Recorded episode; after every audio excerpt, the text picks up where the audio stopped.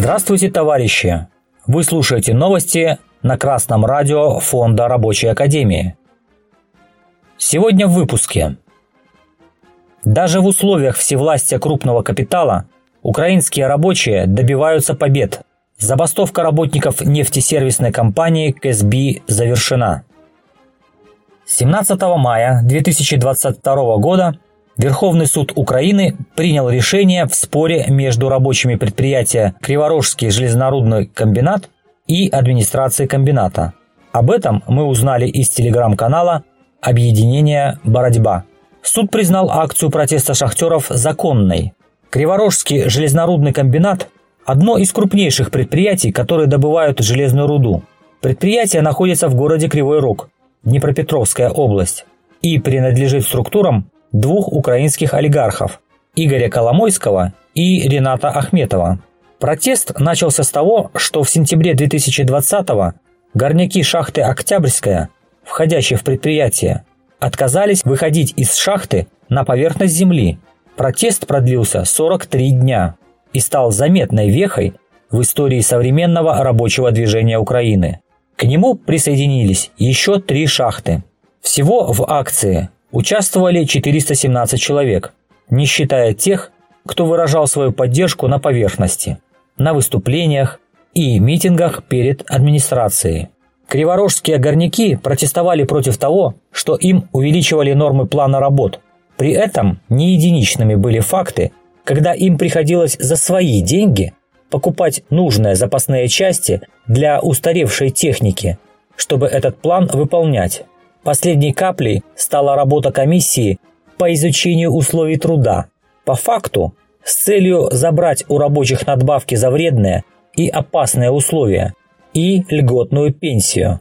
При этом профсоюз свою функцию не выполнял, трудящихся не защищал. Протест возник спонтанно, неподготовленно.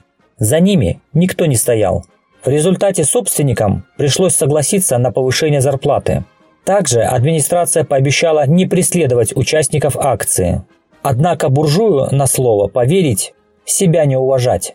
И еще прежде, чем протестующие успели подняться на поверхность, им пришли повестки в суд за незаконную забастовку. Дело в том, что украинское законодательство устроено так, что организовать забастовку в соответствии с законом практически невозможно. Для этого нужно согласие собственника на эту забастовку.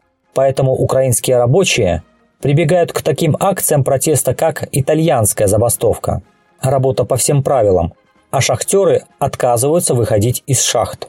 В мае 2021 года местный суд в Кривом Роге решил, что такой вид протеста, который избрали горняки КЖРК, не противоречит Конституции и законам Украины.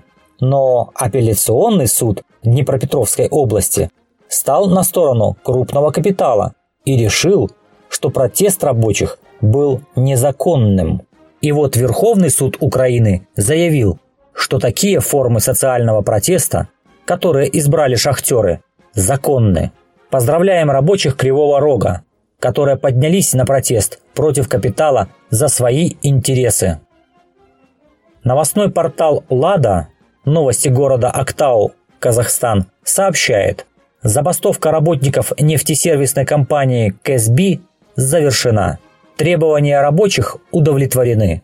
Забастовка длилась месяц. Работники требовали увеличения заработной платы, улучшения условий труда, начисления обязательных выплат и недопущения переработок. Наша забастовка окончена. Это наша общая победа. Теперь хочется увидеть плоды этой победы. Мы выражаем благодарность всему казахстанскому народу, многодетным матерям, которые в столице готовили нам еду и приглашали домой.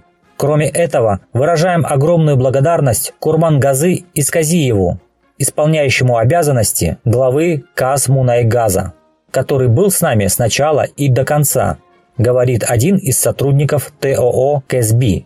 Айгуль Утешева, исполнительный директор ТОО КСБ, заявляла, что действия митингующих незаконны, а средняя зарплата в компании составляет 672 500 тенге, это примерно 97 тысяч рублей. Сами работники о размере своей заработной платы узнали из СМИ и очень удивились. Естественно, забастовка продолжилась, и собственнику не осталось ничего больше, как согласиться на требования рабочих. Помните, победить может только тот, кто борется. А с вами был Александр Петров с коммунистическим приветом из города Гомель, Республика Беларусь.